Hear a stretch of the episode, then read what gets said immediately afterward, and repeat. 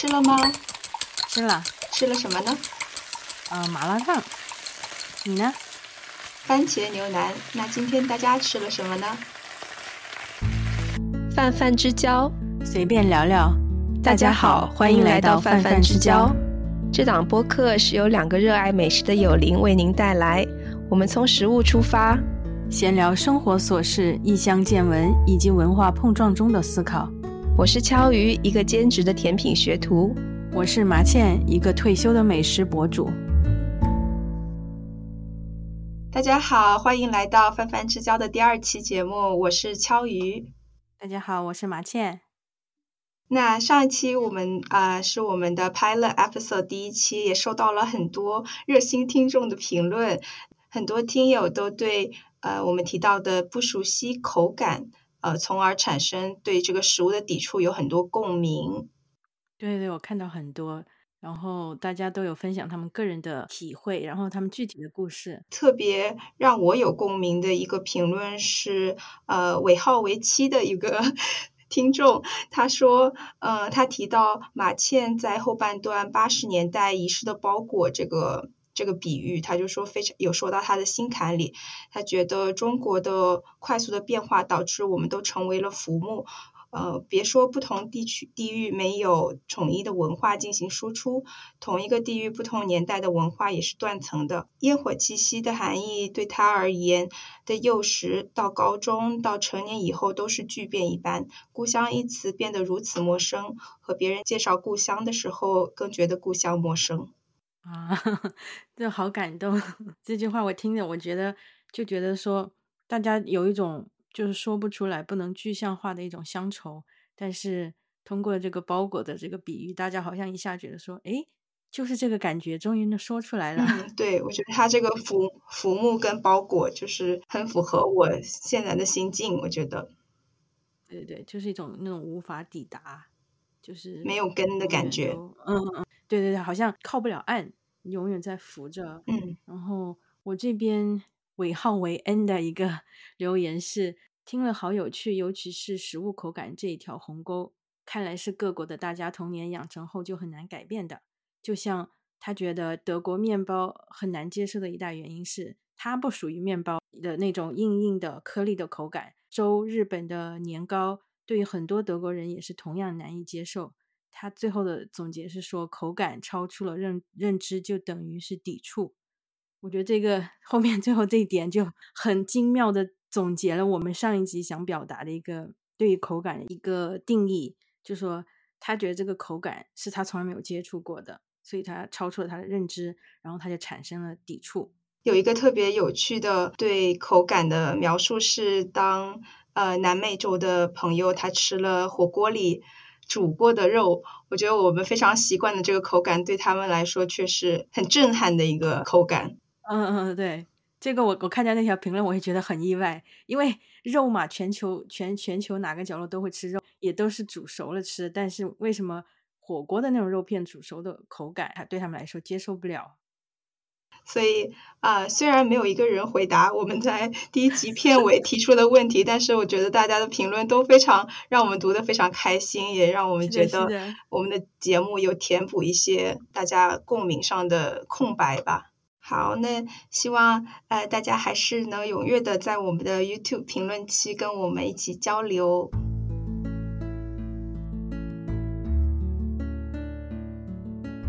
好，那这一期我们的主题是什么呢？超市。对，超市。为什么会选到超市呢？我们平时聊天就聊到食物的时候，经常会大家，比如说我们都很喜欢去吹的酒，然后发现了一个什么新的东西，都喜欢第一时间 给彼此就通一个信，说，哎，这里上了一个什么什么可以冲。而且在长毛象上也有一大群大家吹着粥的爱好者，大家就会各种种草或者是避雷。像我上一次选公寓的时候，我就是从呃工作单位到吹着粥的划了一条线，然后我在终点找了一个公寓，就是为了离吹着粥比较近。因为吹着粥对我来说，就是有时候上班一天非常累的时候，几乎是一个。放松活动一样的去逛 Trader Joe，而不是感觉是作为一个 errands 要去办的家务事。所以，我我也是差不多。我其实我对 Trader Joe 有第一个印象是来源于我在德国时候的一个刚从美国搬到德国的一个朋友。我问过他，你我说你最想念美国什么呢？他说 Trader Joe 一个超市。我当时就呃就对这个超市产生了很大的好奇。我来到这边以后，正好家附近也是有我我第一次进去这样的超市，就觉得就小而美吧。人家然后他们的那个 staff 全部都是穿的那种花衬衫，就整体的感觉就很轻松。然后对，就不会像那种大型连锁超市给我的那种感觉，就很喜欢他们里面的一些产品。然后，所以我也对 Trader Joe 就产生了不一样的感情。其实我们后面肯定还会再提到 Trader Joe，那我们不妨先从呃我们对美国或者是德国超市的初步影响开始说起吧。我来美国之后，我觉得超市给我第一个非常大的文化冲击就是呃 Costco，因为 Costco 都是量贩式的，然后你就看到每个人的车里面就会放好多好多一次性的用品，然后所有的。所有的包装都是大家庭装的，像我们之前每年其实买 Costco 都是因为轮胎要换了才会买 Costco 的会员，但是买完之后就是两个人的话，其实真的很难买出菜，因为它的肉的分量都非常非常大。对我们也是这样，我们的 Costco 会员完全就是为了加油买的，然后。呃，我们家三口之家，然后也是很少很少进去 Costco 买东西，除了一些那种消耗品，比如说小孩子的尿布，然后偶尔会有的一些那种促销的产品。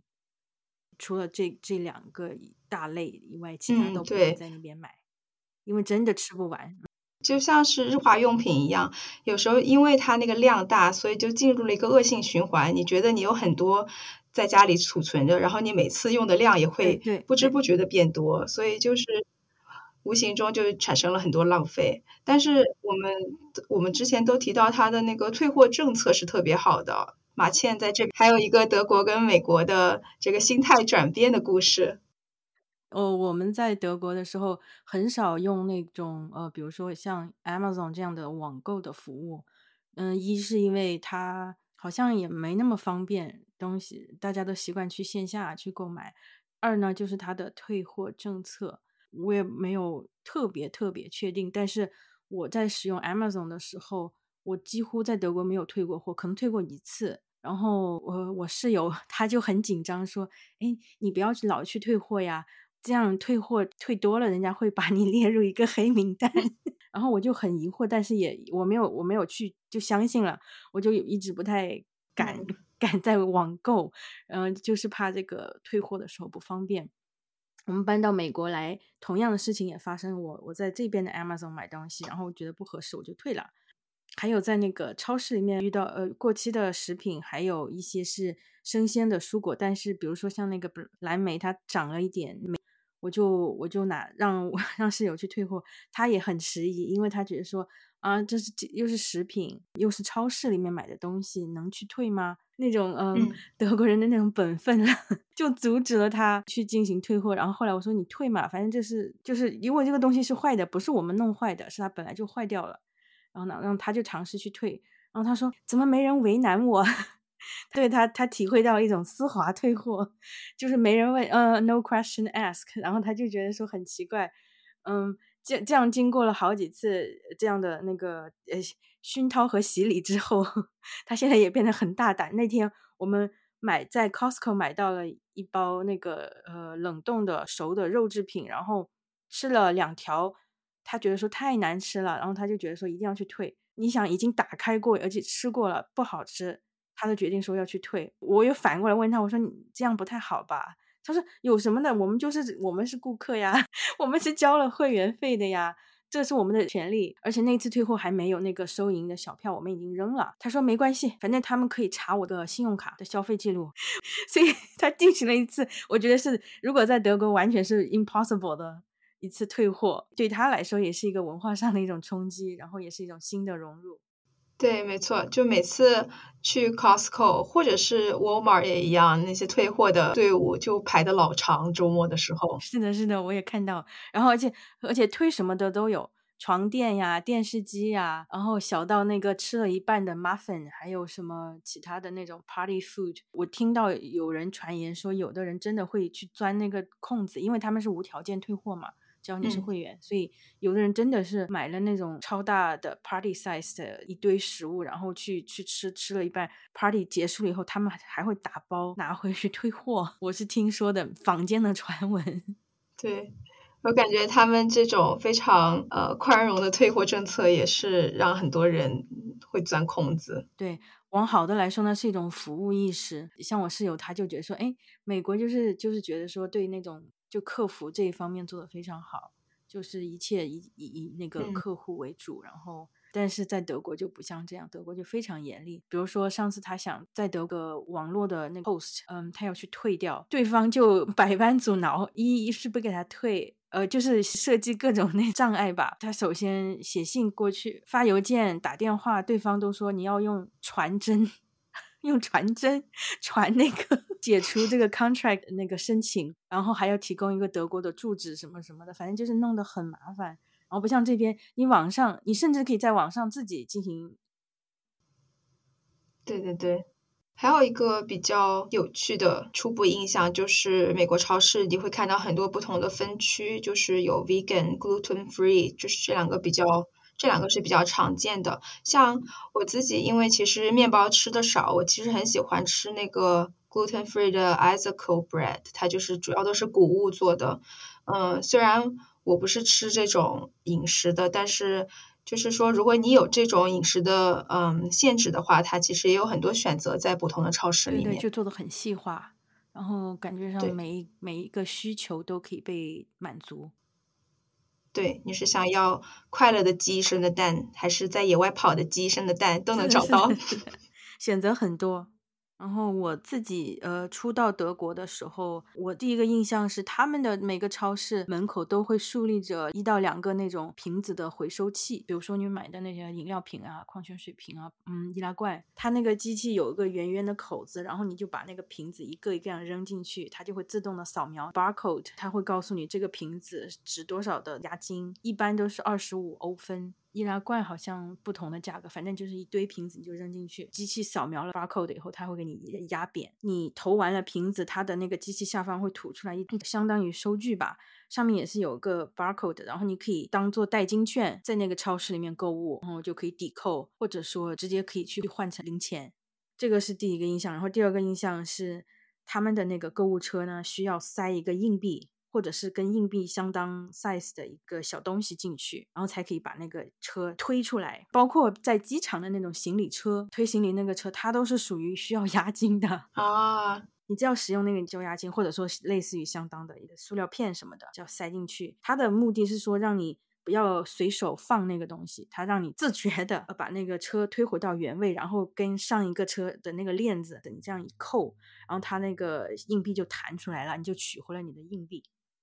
对，我其实觉得这个特别 make sense。就是我的城市以前第一次有奥迪的时候，他们就是因为是德国超市，他们就有这种硬币的车，然后我就觉得特别 make sense。就是你有时候看到 Costco 外面停了很多车，就很不理解，那些人已经在 Costco 里面走了五迈了，他们一出停车场却懒得把那个车还回去，然后每次看到就会很生气。我也是这样，我看到我就。比如说，有的时候那个归还处就在他放的那个车的那个两步、三步之外，对，他都不会回去。还有有的人直接把那个车就放在他停车的那个位置，很没有公德心，没有公德。然后我我有时候都会忍不住去挪一下，就那种可能是什么什么基因在作怪，就是想把那些车全部都推回到一个地方去。我有时候也会，我感觉我们很适合在超市门口推车，而且还是体力活，还锻炼身体，对不对？对对对。像我是小时候，他跟我讲过一个故事，就是塞硬币取车这个事情，不单单是在德国，应该在很多的欧洲国家都有。比如像荷兰啊、比利时啊，都见到过。我室友小时候在荷兰生活过几年，他那时候可能就八九岁吧。他挣那种零花钱的一个方式，就是去 超市外面的停车场，等着人家那种懒得把推车推回去的人，他就去捡漏，就把那种对散漏的那些车推回到原位，然后取那个硬，一次可能就得个十几二十欧分，这样攒到一定，他就拿去买糖吃。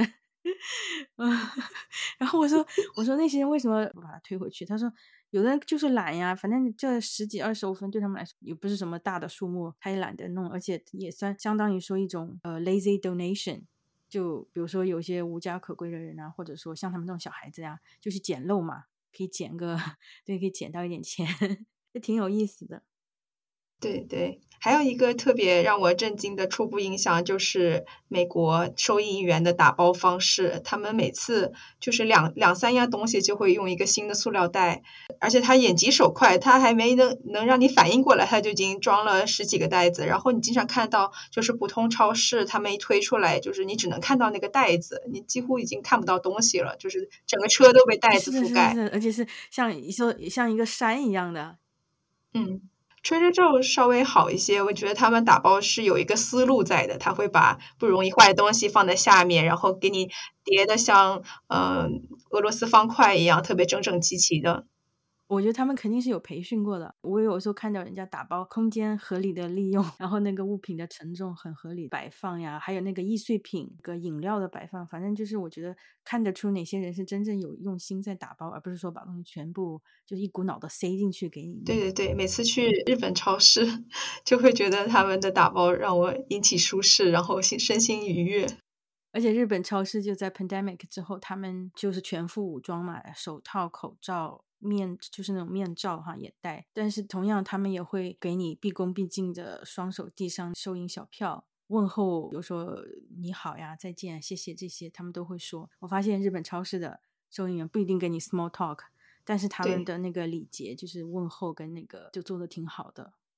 对，感觉就是超市收银员也能看出很多这个国家或者是民族的个性。对，是的，是的，而且我会看他们那个呃 tag，就他们那个呃名牌哈。如果看的是那种比如说日文的名字，我就推 我就推断说他应该是后来的移民，或者说在日本小时候在日本，然后后来才到这边。他们就是很日本的那种身姿动作里面就可以看得出来。有的可能是他用的是英文名，然后估计是他是那第二代的移民啊，就是日裔。我觉得他的身上就会带着两种地方的一种融合，就是他他一方面呢会跟你 small talk，很美式那种，呃，你社牛自来熟的那种架势。然后呢，他在做那些小的细节的动作和和礼貌方面的时候，我觉得又有日式教养的烙印。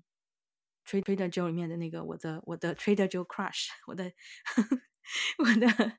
那个小龙哥，我觉得他身上就有这种特质。对，我们应该呼唤 Trader。如果有懂中文的 Trader Joe 员工在听这期节目的话，欢迎联系我们，呃，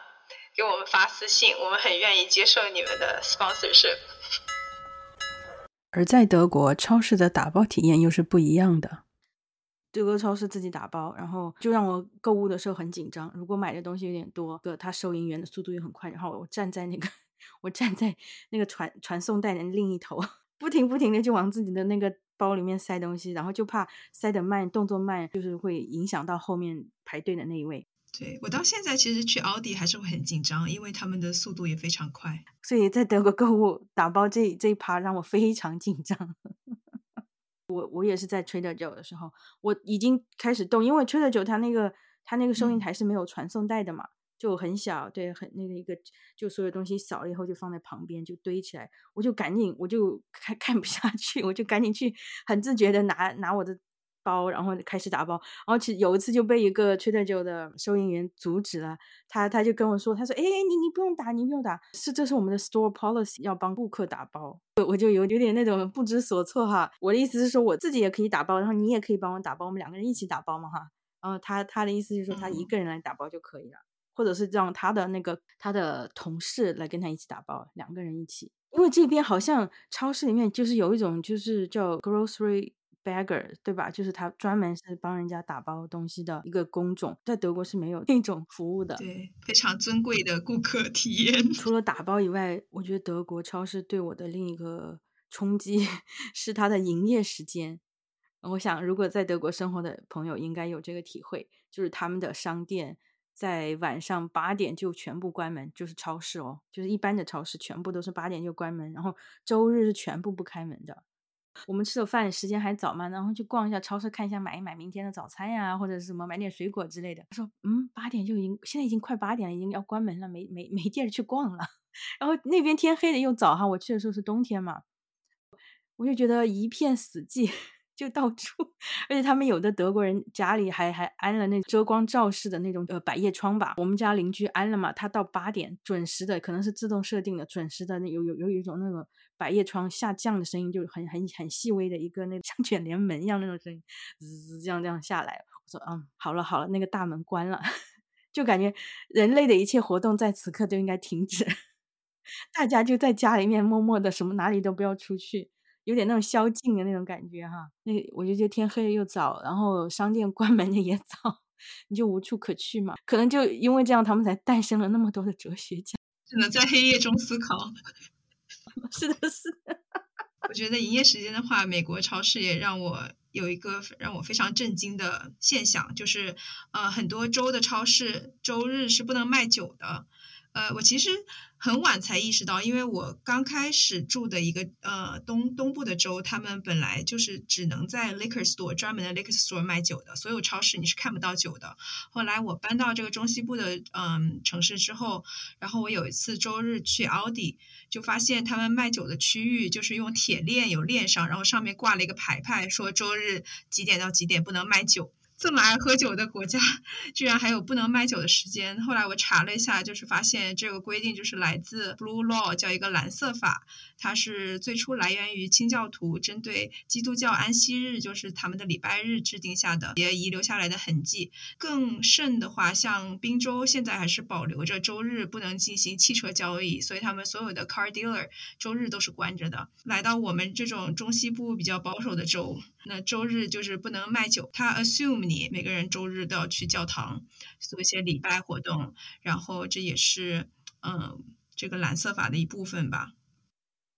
哇，这个这个就让我想到了我我我对这个德国超市的营业时间的那个疑问。我以为哈，我以为是那种，比如说像欧洲人重视那个呃劳工的福利，他那个我以为是工会的力量，就是因为是工会决定说这个超市只能营业到几几点几点，这样的话让大家工人有足够的时间去休息啊什么。不要让你过度的工作。后来我我室友跟我科普说，其实还是宗教，也是宗教，他也是 assume 你八点。以后就应该是去到，比如说很久以前哈，很早很早之前人们的那种宗教活动，在晚上的进行一些礼拜，什么弥撒之类的，可能都是在八点，就是晚饭以后进行吧。如果商店关门了，你就可以去教堂。如果商店你的那个商业不能影响到主的神圣。感觉他们就是怕你心散了，用家长的话就说，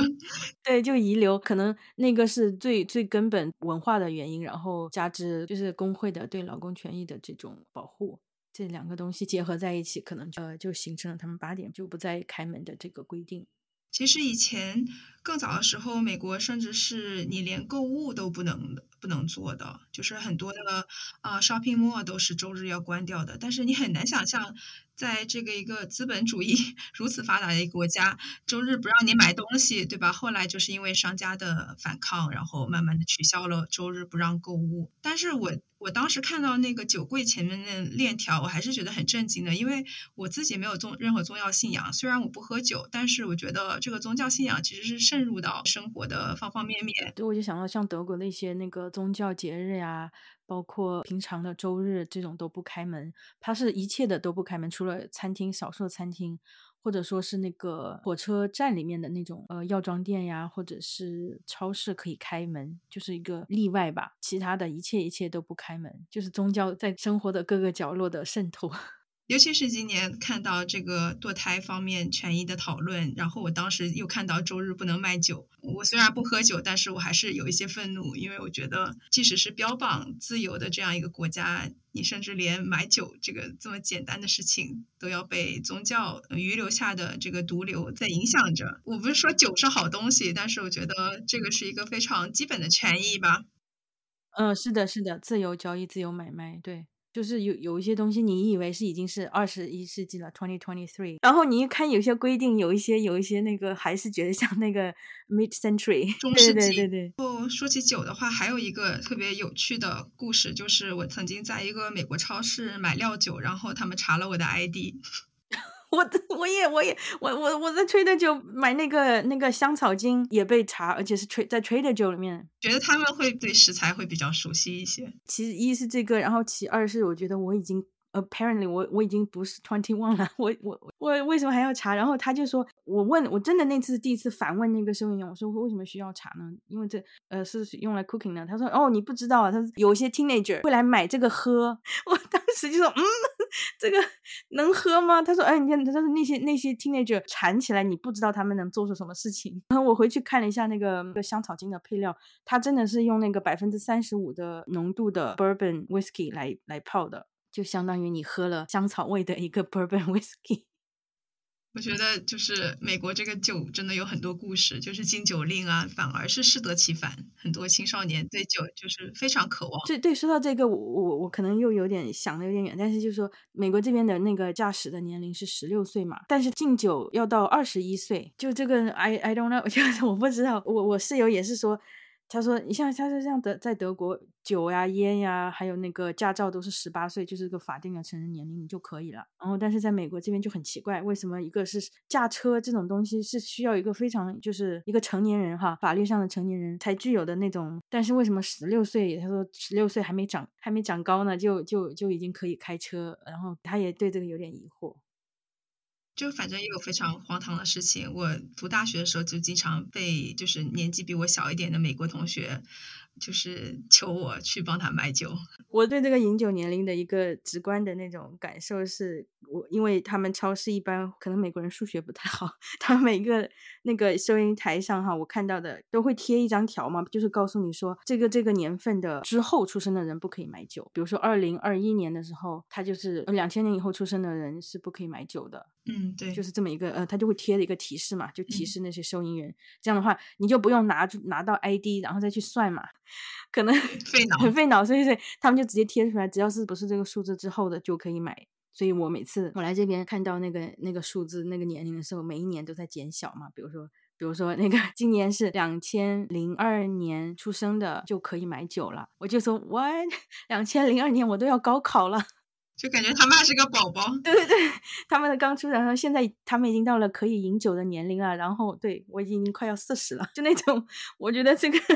对我来说是这这方面的冲击，对，就上面那个数字，在德国超市买菜的时候，我会遇到一些看上去年纪比较轻的一些收银员，特别是那种年轻的小伙子，我觉得有一个魔咒，就是只要去到他们那里，他们总会从我买的东西里面挑出一样他们不认识的东西来问我这是什么。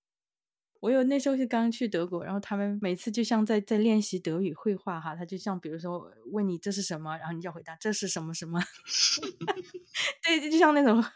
绘画练习，而且你还要想到它的复数形式，还要用正确的，他们不是分那个性别嘛，他们单词，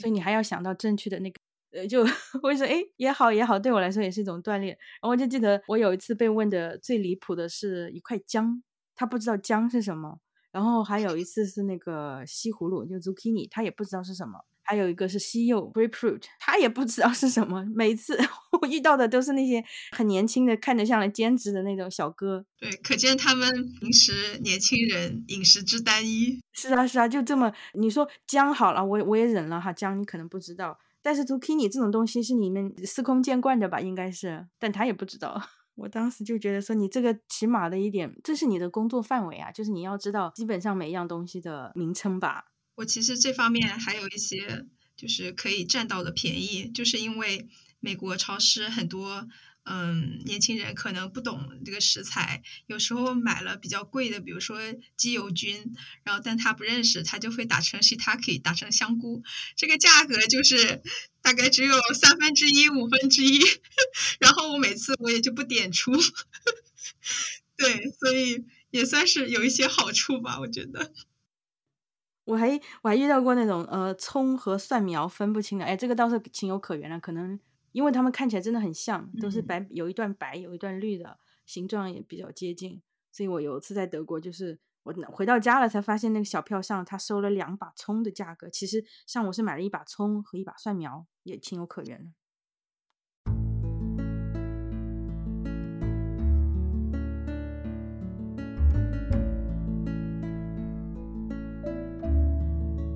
虽然呃这些收银员可能有时候认不出食材到底叫什么，但是收银员本身这个群体，我觉得是非常多样化的。在 Costco，我们看到给 sample 吃的那个服务员，他经常是一些老年人，然后他们也工作的非常认真，然后每次都非常的亲切。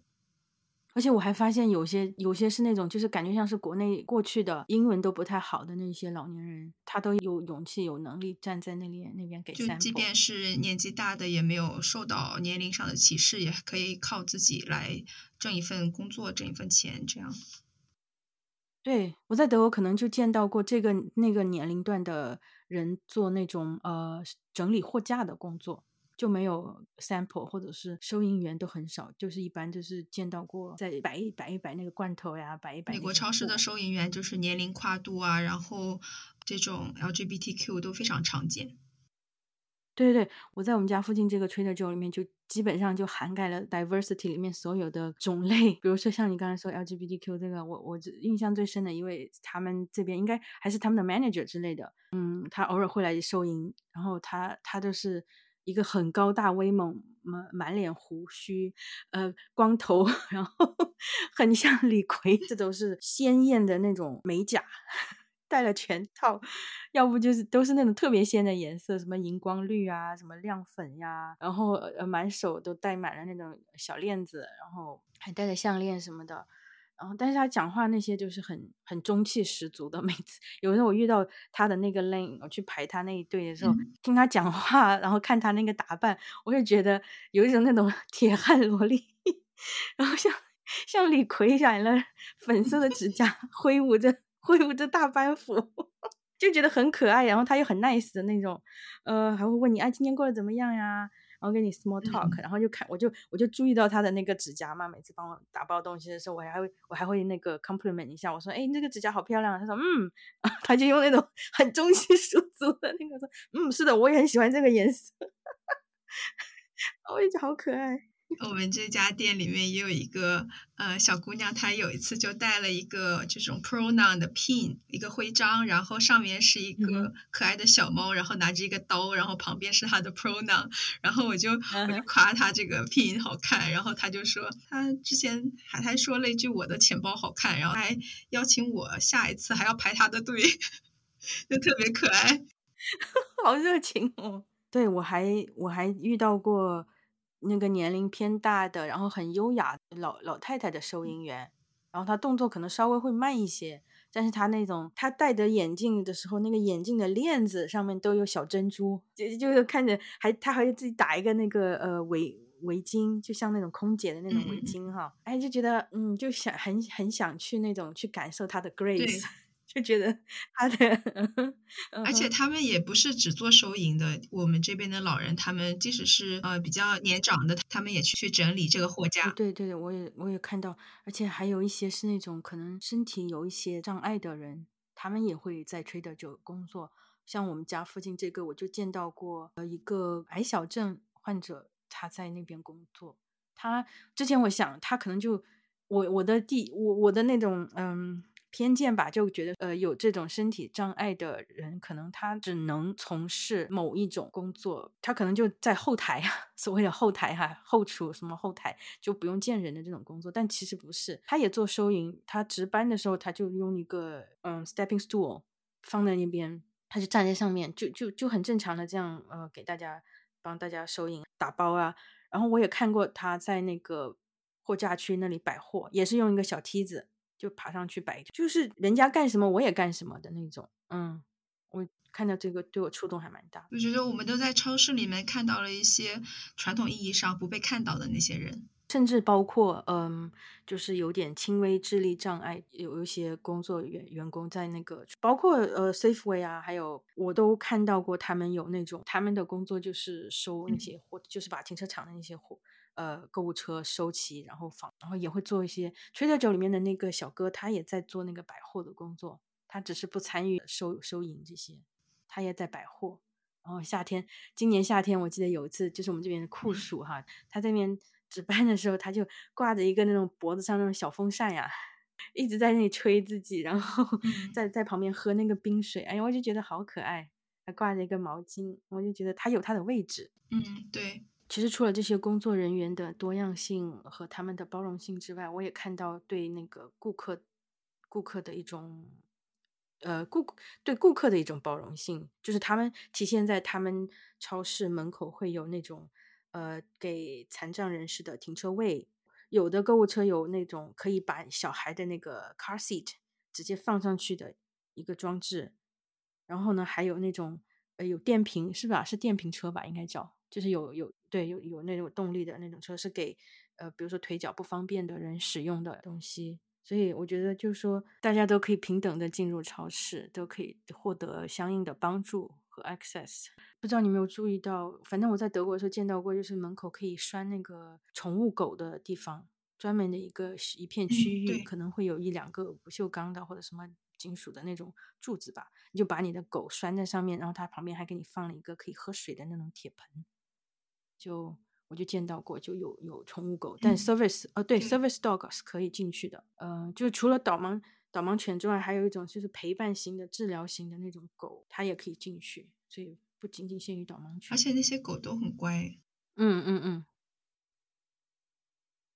说完了超市的人，我们来说一下超市里的食材。我觉得美国超市给我的初印象就是所有的蔬果都是摆放的整整齐齐，然后蔬果本身也是特别漂亮、特别完美的，摆成了一座小山。但是其实住久了你会发现，这些完美的蔬果有时候味道就是没有看上去的那么好。就比如说，我觉得很多中国人都会吐槽美国的草莓不好吃，就是因为他们采摘的特别早，而且就是为了运输特地培育出比较硬的这种果实，便于运输。也不容易有被磕碰的痕迹，那它只能先过早采摘，然后再人人工催熟，所以就牺牲了很多口感。嗯，像很多蔬果的颜色、形状，甚至是它的弯曲程度，都是在 USDA 上面有这个网站上会有详细的规定。就是你稍微丑一点的蔬果，它可能就不会最终出现在超市的货架上。我也是那个前几年才了解到，欧盟对香蕉超市里面所卖的香蕉的弯度 有规定，就说这个香蕉你不能弯过某一个，它有专门的一个尺子还是什么，反正它就是有那个一套规定，嗯，就是很严，就超过那个就不行，就不可以，就不可以。嗯，就非常令人发指，在这个人都可以弯的时代，香蕉却不能弯。对啊，人家讲就说，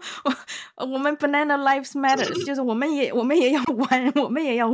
你就不可能只有一种形状，就是他们有那种 banana box 装装香蕉的那种盒子嘛，就感觉像世界上所有的香蕉都是那个形状和那个弯弯度的。对，全世界没有两片同样的叶子，全世界也没有两根同样的香蕉。我们可以弯。除却就是那个疫情的时候，我们有看到比较多这种卖呃没有那么完美蔬果的这种订阅的服务，因为疫情的时候还火了一把。你比如说那个 Imperfect Food，他们就会有那些表面可能没有那么完美、有残缺的水果，以比较低廉的价格，然后以一个订阅的服务寄到你们家。嗯嗯，这样挺好的，就是不会浪费嘛。我觉得这种东西某种程度上对他们这种所谓的政治正确的一种一种质疑。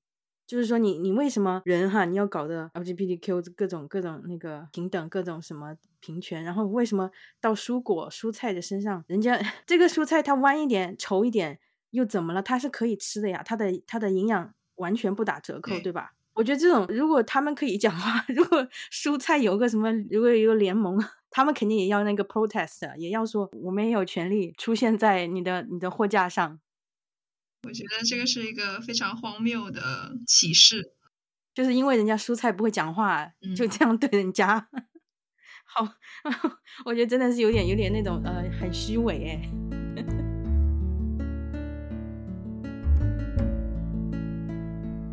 像我们刚到国外的时候，对一些就是在国内不常见的食材，但是在国外是非常非常常见的那种东西。有一个全新的认识，最明显的就是那个 cheese 堆成山，就像一一整个像轮胎一样大的那种一个堆在那里，然后各种各样品类繁多。对，不同国家的不同品类。嗯，其实我到现在也不是吃知识非常多的一个人，但是因为我喜欢烘焙嘛，但是还是因为烘焙认识了很多不同的知识。像以前在国内可能做芝士蛋糕只会知道奶油奶酪 cream cheese 这一种，但是嗯，来到美国之后，你就看到有很多呃类似品，然后就会想买来尝试，就会查食谱，然后就开始做，比如说用 ricotta、用 mascarpone 都可以做芝士蛋糕，然后他们都各自有不同的风味。嗯嗯嗯，对对，而且这你说的这一类 cheese，嗯，是是一个比较，比如说软啊，或者是那种接口感啊，接受度在在国内都还比较还算比较高的哈。嗯，然后我我我的冲击是来源于他们那种就一比较硬的，或者是味道比较冲的那一类的奶酪，blue cheese，啊，blue cheese 啊，或者是其他一些口味非常重，就是发酵了很很多年的那种。一个 acquired taste，就是类似臭豆腐的存在。对，就是我，我之前我也是一个不爱吃奶制品、不爱吃那个芝士的人，但是到这到德国的时候，我是我我是有第一次给我做 caprese，就是那种意大利的一道沙拉，就跟他们国旗颜色是一样的，一个 mozzarella cheese，然后再加片好的那个西红柿，然后再加那个罗勒的叶子，就是红白绿三色嘛。正好就是意大利的 颜色，呃，浇上橄榄油，然后一点 balsamico 黑醋，然后再加上盐和胡椒，他就这样做了一道菜给我 给我吃，我我吃下。我就番茄和和 cheese 怎么能这样吃？还是拌成咸味？但是我第下第一次咬下去的时候，我就深深的爱上了那个 combination。后来又遇到了希腊的 feta cheese，羊奶做的一种很 crumble，就是很松散的哦，很松散的那种，那那种拌在一般就拌在沙拉里面吃的，也是我觉得也算是 acquired taste 吧，很酸，然后奶香味很也也很浓，也是用在拌在沙拉里面的。而且是还跟那根西瓜一起拌，西瓜、洋葱，然后还有什么？还有那个黑橄榄，这些拌在一起，就就就就呃，黄黄瓜什么的都可以拌进去，就就就是一道叫 Greek salad，还有一款叫做 halloumi 的，来自于也是来自于应该是呃塞浦路斯，希腊旁边一个小岛的一个国家，这款是他们的国民 cheese 吧，算是。我婆婆比较喜欢吃，好像是她介绍给我的。我因为她她吃素嘛，这一款是她经常吃的。因为这一款是非常硬的一个奶酪，有点像一种硬硬的橡胶的那种感觉，chewy rubbery 的呃 texture。切成片以后，用油煎一煎，或者是用在那个 grill 上烤一烤，就这样直接吃。或者说我婆婆会加一点那个蜂蜜，她喜欢吃甜嘛，对，她会涂一点蜂蜜，然后再。放在沙拉里面呀，或者是这样单独的吃，或者夹在面包吃。我吃到这个 cheese 的时候，我我就会想到呃，我们云南那边大理的那种叫乳饼的一种乳制品，它从造型、还有颜色、颜色还有那个气味上面和这个和鲁米非常非常的接近。嗯，我当时我就试着用这个来复刻大理那边那道菜，就叫乳饼蒸火腿，就是把这个 cheese 切片，然后夹一片火腿。然后就这样，就这样很简单的，什么什么都不用放，就这样蒸出来，竟然很接近，就出来的口味跟那个菜是非常非常接近的。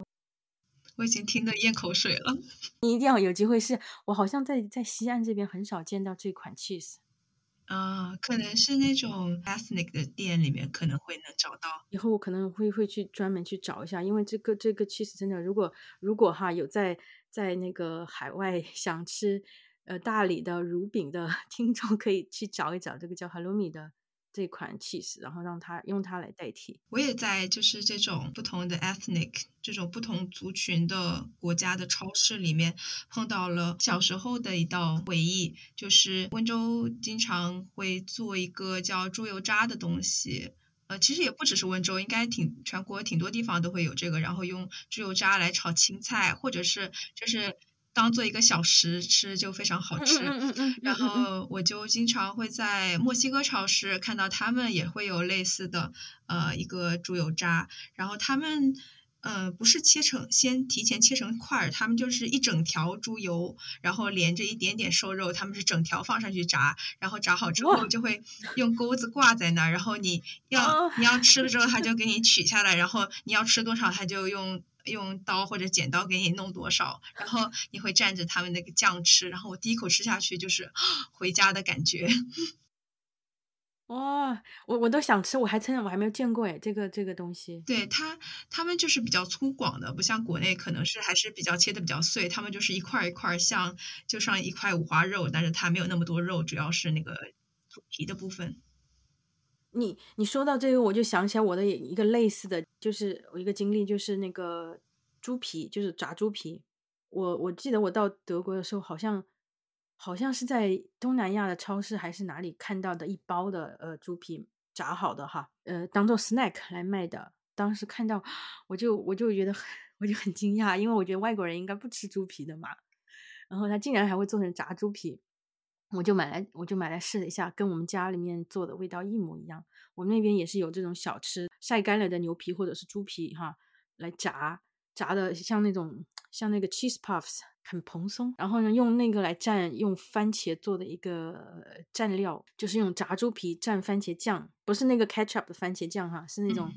用番茄呃烤熟了以后去皮和大蒜。嗯呃，呃香菜还有一些调料一起冲的，冲出来的一个一种蘸料，相当于 salsa，墨西哥的那种 salsa 的一种酱来蘸。所以呢，我自从买到了在那在在国外买得到炸猪皮以后，然后又来来美国又发现这边有 salsa 随处可见嘛，我就用那个炸猪皮来蘸墨西哥的 salsa，就相当于说对复刻复刻了 家乡的那道小吃。我就觉得很惊奇嘛，说那么风马牛不相及的两个地方，那么那么遥远的两个地方，竟然会有同样的一种吃法哈。有时候就是感觉通过食物，我们可能是很跨地球的两个地方，它有了连接，有了食物这个供给。是啊是啊，最不可思议的其实是那个印度超市，在印度超市里面发现了一种叫呃，他们叫 Indian gooseberry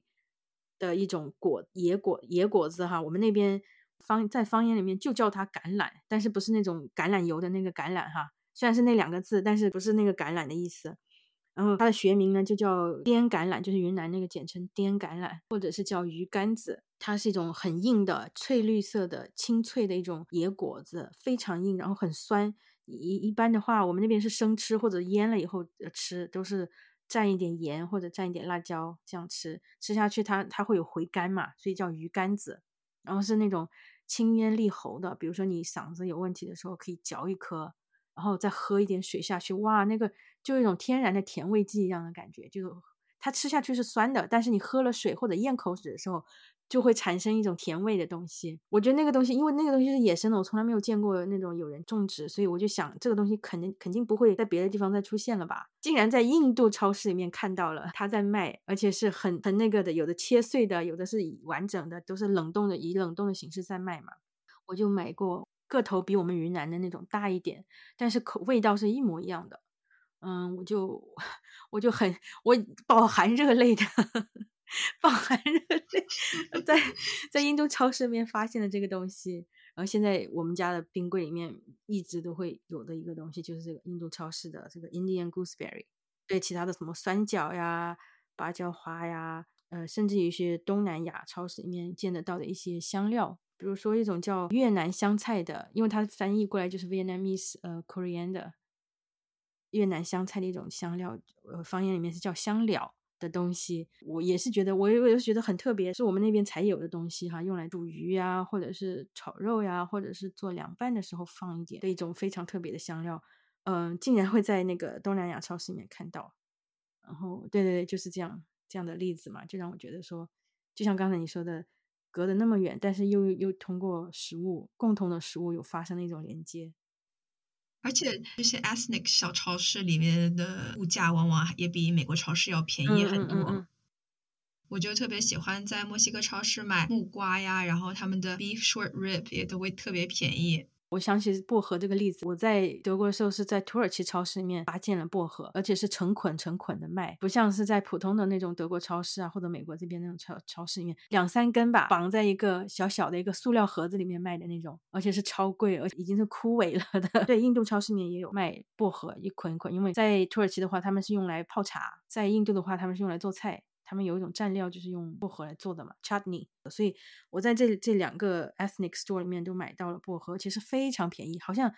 一欧不到。那时候我记得是九十五分还是九十九分之类的，很便宜。呃其实有一些，就算它不是 ethnic store，但是它属于一种，比如说像 H Mart，算不算 ethnic store？也算吧，也算吧，某一种的算哈，就 in between 的那种。它里面卖的有些东西，某些食材就比超美国超市卖的便宜很多。那个鹌鹑蛋，你有没有印象？我我反正我在我这边普通超市里面，一小盒十二个的那种哈，小小一盒。我有次遇到要卖到十块，就十美金哦，在那个 H M 一般就是三四三四呃美金就买得到的。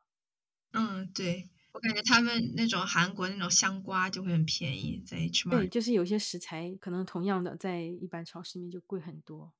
但是我觉得 H m 近年其他的有一些常见的东西，就是美国超市有的东西反而贵了好多。就是要那个呃，你就不用就一站式买齐，就知道哪一些东西在哪一个超市是比较便宜的，你就计算一下你的那个行程嘛。比如说在这里买，就像 木兰辞什么东市买配嘛，西市买啊，那个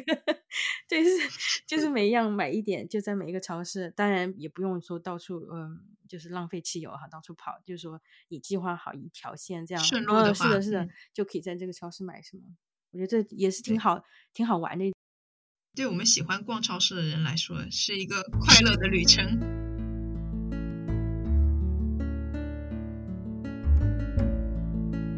哦，虽然在超市里面大部分都是那种一年四季都可以见到的一些商品，但是偶尔就是到时节的时候，还是会见到当地的一些时令食材。在西安这边到苹果季的时候，就有很多当地的苹果就会上市。印象最深的其实是在德国的时候，呃，复活节前春天的时候会有那个白芦笋上市。白芦笋好像我在别的地方还不太常见到。就是这种偶尔的，比如说像白芦笋的季节呀，或者是像樱桃，或者是像莓果上市的时候，都会看到一些额外的一个台子，专门卖时令的东西，在普通超市里面。像那个白，我刚才说白芦笋，已经到什么地步？就是德国人对白芦笋的那种狂热的爱。有见到过专门用来煮白芦笋的锅。就是一个很高的 一个桶一样的东西，然后有专门用来削白芦笋的削皮器，就是那种我们削土豆皮的那种，他们有专门的纸纸用来削白芦笋的。最最让我吃惊的是，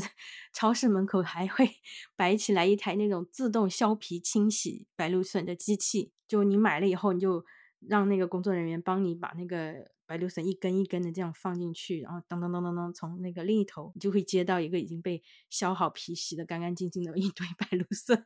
我看我看到我就说天哪，这个就是德国人 两大最爱的完美结合：一机械，二白芦笋。这个机器摆在那里，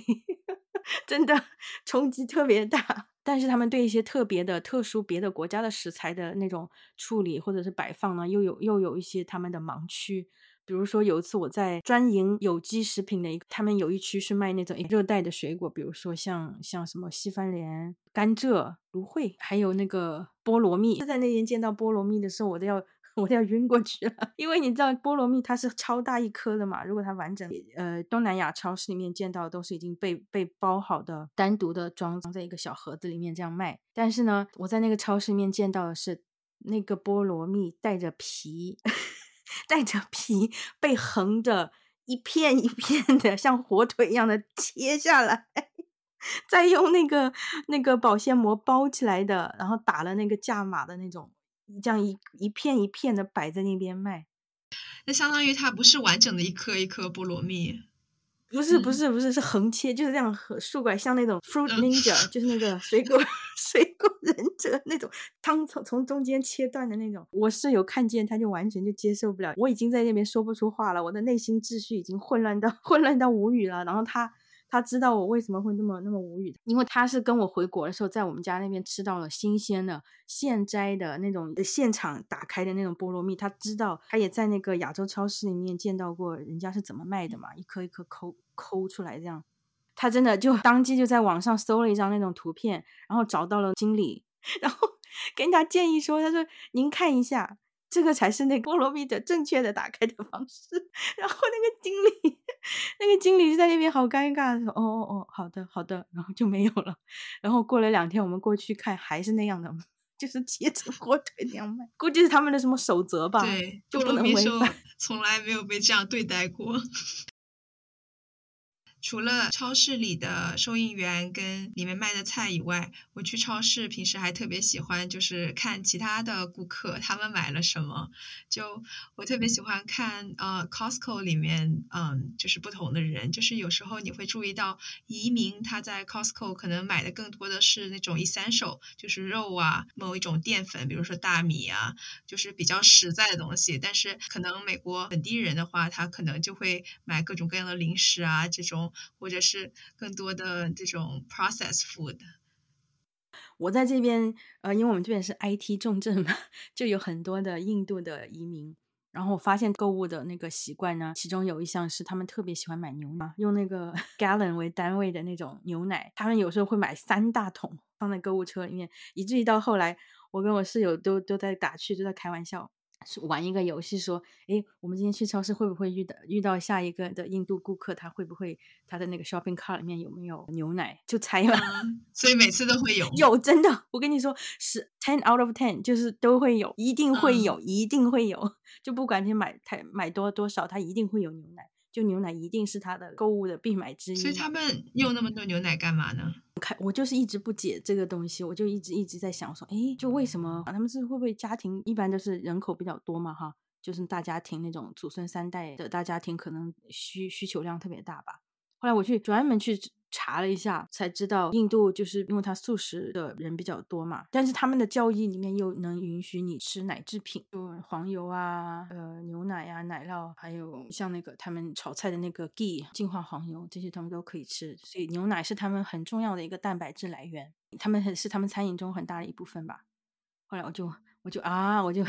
了解了解。虽然原来去吃印度菜的时候，也也吃到很多奶制品啊，比如说像那个呃，有一种咖喱叫什么 paneer 的那种奶酪做的咖喱，然后还有他们的那个什么芒芒果的 lassi，tandoori chicken 什么都是用酸奶，好像以酸奶为腌制吧。我才 了解到说，他们其实是因为那个这个原因，才才买那么多牛奶。我自己去查阅了才知道，有个数据说的是，二零二零年印度的产奶量仅次于美国，是世界第二多。就这种知识点，就让我觉得大开眼界。就你你会有一种固有的印象嘛，会有一种一种你的主观的偏见，会会会价，甚至是甚至是有点在在价值别人的那种呃消费行为哈。像印度人买牛奶啊这个东西，但是你一旦了解了后面的原因，包括营养学的角度啊、文化的角度啊，你就会觉得说。呃，就是为什么要去价值人家？我我想起有一次我在那个，也就是之前那个卖菠萝蜜，像火腿一样卖菠萝蜜的那个超市里面，他们分的很细嘛，就是包括那个红酒区，他们都要分出 vegan 全素哦，全素的红酒。和那个呃和和 non vegan 的，我当时就说，我说你何必啊？你是不是在故意要贴这些标签啊？让让那些人来来来买红酒？哎，是葡萄酒，那不是 vegan，它是什么呢？我我还对那个超市 产生了一点那种不好的印象哈，呃，而且是在菠萝蜜事件之前，我。我就对他有点说，我说这种故作那种哈，给给那个贴标签。然后后来我就觉，我就觉得说，嗯，我一定要把我的这个心结给解开。我就去查，我才知道，在红酒生产的过酿造的过程中，有道工序呢，叫 wine fining，就是相当于说把那些杂质都过滤掉嘛，然后出来的那个红酒就比较清澈透明、透透亮。这样，它就会用到呃酪蛋白或者是呃鱼胶，就是 gelatin 这种类型的。动物的制品、蛋白制品去做它的那种澄清剂，就是把那些杂质都会吸附进去，然后出出来的酒就是就是非常好的那种品质。嗯，我当时我就我就想给我自己拍一脑袋，我说你你这个少见多怪。我给我自己做了那个 food education 以后，我才知道是原来是因为是这样。后来呢，然后就打通了一条我的那个。呃，跟我之前的一个认知有到有一个连接，就是在了解那个法烹烹饪的时候，其中他们有一道很有名的、很基础的一道法式清汤 consume，它里面的有一道工序，就是把鸡肉或者是就瘦肉吧，就剁到泥状，就是很很碎很碎，已经成泥，放到那一锅汤里面。然后瞬间，那个那个蛋白就是那个那个肉，就会把所有的杂质吸附到一起，就吸成一团，就凝固在那个汤的表面。然后到时候你要取那个汤的时候，就要就要把凝固出来那个东西过滤掉就行了，就得出了一个清澈见度的清汤。嗯，所以它这个是跟葡萄酒有异曲同工，就是同样的原理，就是用用蛋白做一种凝呃澄清剂。我说，既然我都知道法式清汤里面这个这个东西是这么得来的，为什么我不能就联想一下，说这个红酒也是要用这道工序？因为我不了解嘛，我以为红酒不就是葡萄汁 葡萄汁酿酿酿酿出来的一个一个东西吗？它为什么会有 non-vegan 的东西参与在里面？就因为自己的认知的局限。呃，知识的盲区，呃，就是少见多怪，我还在这里错怪了人家，错怪了那个超市。但是 你跟我分享前，我也完全不知道还有这样一个步骤。嗯，是吧？我就我自己，所以这么多年来，我我我想一想到我当时那个样子，哎呦，对人家那个超市的成见，然后其实是我自己的无知啦。好了，逛逛了这么多超市，然后我们就是已经习惯了在超市购买我们大部分的呃食物和生活用品，有没有一些就是你觉得是从超市购物里面？习得的一些你自己的新的生活习惯。嗯，我觉得我小时候对于买菜这件事情，都是我妈就是每天或者是隔天都会去菜市场买这种新鲜的呃蔬菜，然后海鲜，因为我们那儿主要都是嗯海鲜。然后我到了美国之后才发现，就是很多人都会习惯去买这个罐头跟冷冻的或者是速食的东西。那我现在自己也慢慢习惯了去买一些冷冻的，比如说没有添加的蔬菜，或者是冷冻的水果。就是可能反季的水果它冷冻的会便宜很多，但是它的颜色啊、营养价值啊都是非常好的。确实是，哎，我跟你这个很像哎，我的我我也习惯，因为之前总是觉得说蔬菜水果东西一定要当季，一定。要一定要先现买。我在他们的冷冻区里面发现，比如说冷冻的西兰花、冷冻的豌豆、豆角，还有其他一些绿叶菜哈、菠菜这些都可以冷冻，还有各种水果。我说 Why not？反正你买来，而且稍微还会便宜一些哈，反季节的时候便宜一些，买来都可以用。然后我也我也自己也学着也也自己也冷冻蔬菜，比如说买的太多的时候，像芹菜那些都其实都是可以冷冻的。它和我们。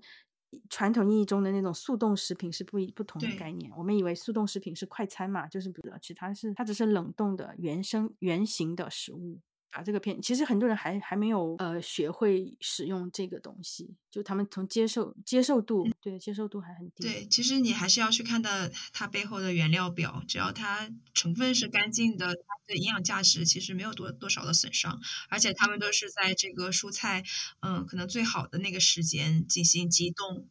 我就觉得说，对你宁愿买一个在它在它 prime 的时候收割的呃冷冻的一个食食材也好，过于说在反季节时候从遥远的南半球运过来的那个食材，我觉得在营养啊还有碳足迹这两方面其实是更好的一个选择。还有另外一个购物习惯，可能就是因为普通美国超市，它这个中间部分还是有太多的呃 processed food，就是在加工过的食物，所以营养上我自己比较习惯于就是只买超市外围这些新鲜的呃蔬菜，然后再把加上冷冻的一些水果啊之类的东西，就是相当于说把超市当做菜市场一样，对对对，就买只买新鲜的那些蔬果，就是尽量选择当地啊当季的东西。好像这样的话，对跟食物的连接就会更近一些吧。现在可能很多人都没有去呃种植食物这个环节了，所以我们跟食物的第一步的链接其实就是在购买的过程中。然后从这里你就可以做你的选择。我觉得像那种工业化超市里面呈现出来完美的那种工业化、标准化、流程化。就就会就会让人觉得有一点点距离感，就是跟这个跟这个生态跟这个自然有点距离感，因为就是说，无论你走到地球的哪一个角落，只要它是一个连锁的超市，你进去那个摆放啊，那个货架样子都差不多，所有的蔬果都是完美无瑕的，像那种齿轮般严丝合缝的，然后所有的东西都是在它的位置，然后一个一个一个这样的排列，然后就觉得说好好像少了某一种多样性。对，还有和自然真正的连接吧，就是我觉得我在美国生活久了，我就越来越不知道什么东西是应季的，因为所有东西在一年三三百六十五天基本上都可以哪怕就说像白芦笋，还德国那个白芦笋这么这么大这么非常季节性的东西，你都会就是有点错觉。比如说它，因为它它如果是不是季节的时候，它会有从南美秘鲁那边运过来的白芦，就是品相上来说肯定不如德国本土产的哈，但是就说它冬季的时候也吃得到。然后你就会觉得说，哎，白芦笋对我的那种感觉是，白芦笋一上市，复活节就要快了，就会有一个这样联想嘛。有些东西就是一期一会，但是你这个 四季四会，就是 twenty four seven 就什么都有，你会会少了一种盼望的期待感。呃，对对对，所以会少一点盼望，然后会觉得说太唾手可得了，太唾手可得了，就失去了它的那种珍贵性哈。这个是比较比较遗憾的一点吧，就是现代人的这种生活，都市人的生活一个缺憾，因为都市人本身就已经是一个大机器里面一颗螺丝钉，然后。对，然后但是超市里面的一件食物，好像似乎也也某种意义上也是一样的，四季都不会断的，然后任时随时随地都可以被呃补充，可以被呃 restock 的一一种物品。呃，生物多样性，我们现在在讨论生物多样性，但是超市里面员工，起码在我们接触的这些超市的员工，给我们带来的感觉就是一种，也是一种生物多样性，就是人类多样性吧？不知道你有没有这种感觉？对，就是可以在超市里面看到不同不同的人，一些我们可能在原本的生活中那些被忽视的人。我们经常说吃东西要 eat your rainbow，就是各种颜色的食物都要摄取，各种类别呃都要摄取。但是我觉得在超市里面能见到这些以往被忽视的人，也是给我们的人生添加一些不同的颜色。对对对，是的，是的，因为像我们在我们的概念里说，像比如说超市的收银员，他他属于某一种的那种，就说形象要过关呀什么的那种，就在我们的既往的经验里面说，他是因为他是服务业嘛的形象啊什么有要求，所以你会觉得说，呃，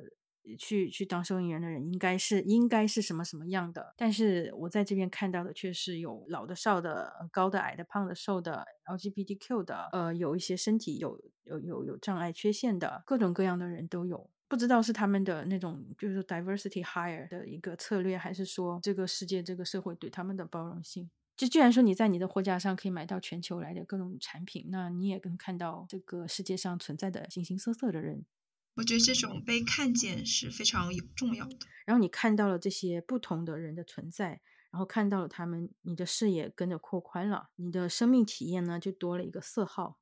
就不会像我之前那对那个 vegan 的红酒有一个偏见，就是你了解以后，你的心胸可能会打开一点点，也不会那么少见多怪。像我这样少见多怪，还在那里胡乱 judge 别人这种